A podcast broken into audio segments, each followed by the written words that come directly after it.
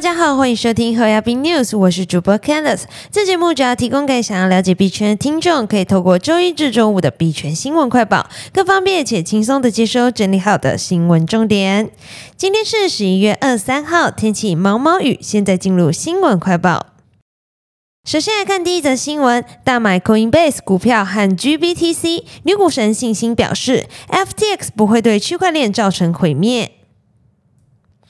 方舟基金创办人 Cathy Wood 二三日接受彭博采访表示，FTS 是诈骗，但不是雷曼兄弟或马多夫的庞氏骗局那样造成毁灭性影响，并强调金融规模的不同。他现今仍认为加密货币是伟大的技术改进，仍可以信任。而在访谈中，彭博再次追问 Cathy Wood 当初对未来比特币将达到一百万美元的看法，而 Cathy Wood 强调这更像是一个测试。他现在回顾这个想法，他称感到安心。而近期方舟基金的动向也验证了 Cathy Wood 对加密货币的抄底信心。尽管面对 FTX 破产，比特币跌破一万五千五百美元大关，甚至传出 GBTC 可能破产解散的市场传闻时，方舟基金却在积极加仓。根据 KCR 显示，方舟旗下基金在 FTX 申请破产重组后，于十一月八号至十一月二十二号期间买入近一百二十万股 Coinbase，相当于加仓五千一百八十五万美元。同时，近期这个加仓部位也占全基金。Coinbase 持仓的近二十 percent 左右，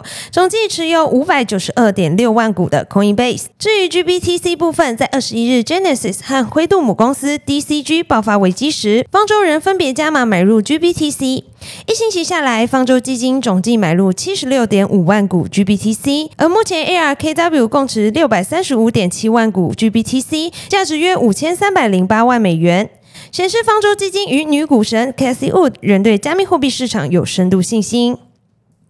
接下来看下一则新闻：比特币三周抛压上升四百 percent，Van Spencer 表示，主导地位可能被以太币取代。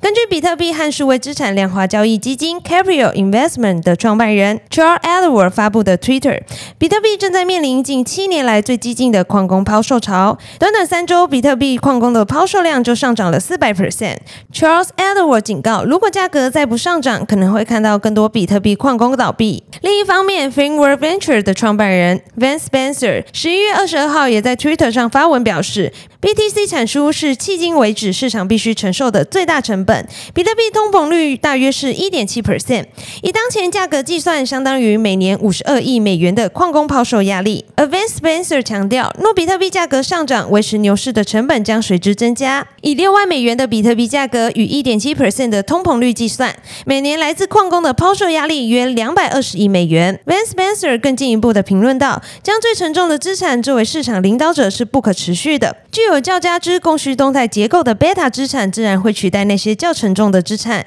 似乎在暗示以太币有机会取代比特币坐上主导地位。”接下来看下一则新闻：新口号“火币必火 h o b i 宣布更名，全力强化业务战略核心。十一月二十二号才传出，孙宇晨透过百裕资本并购基金收购火币六十 percent 股份的消息。火币交易所又发布了品牌升级战略，宣布中文品牌名火币正式由钱币的币更名为必须的币，新口号则为火币必火。他们在公告中表示，完成品牌升级后，火币将全力赋能并强化品牌，充分发挥 HD 的重要战略属性。火币将以 HD 为业务战略核心，以 HT 投票上币为契机，继续挖掘市场。中的优质项目。此外，为了推动实施全球化布局，火币还将在加勒比地区开展业务，并增加在东南亚、欧洲等地区的资本投入，促进用户规模增长。在全球化发展和增长过程中，火币将寻求战略并购机会；而在合规方面，火币将继续拥抱各地监管政策，加强与各地当局的合作，为全球开展业务建立合规的营运模式。接下来看下一则新闻：萨尔瓦多政府将建立加密货币发行框架，提交数位资产发行法。据外媒报道，萨尔瓦多政府已向立法会提交数位资产发行法法案，将建立加密货币发行法律框架，为公开发行的任何数位资产所有权的转让操作提供法律确定性，以及规范发行人、数位资产服务提供商和其他参与公开发行过程的参与者的要求和义务，以促进数位资产市场的高效发展和保护购买者的利益。今天的新闻快报就到这边结束了。若听众有任何国内外新闻或消息，希望我帮阅读，可以在下方留言分享。感谢收听今天的侯亚斌 news，我是 Candice，我们明天空中再见，拜拜。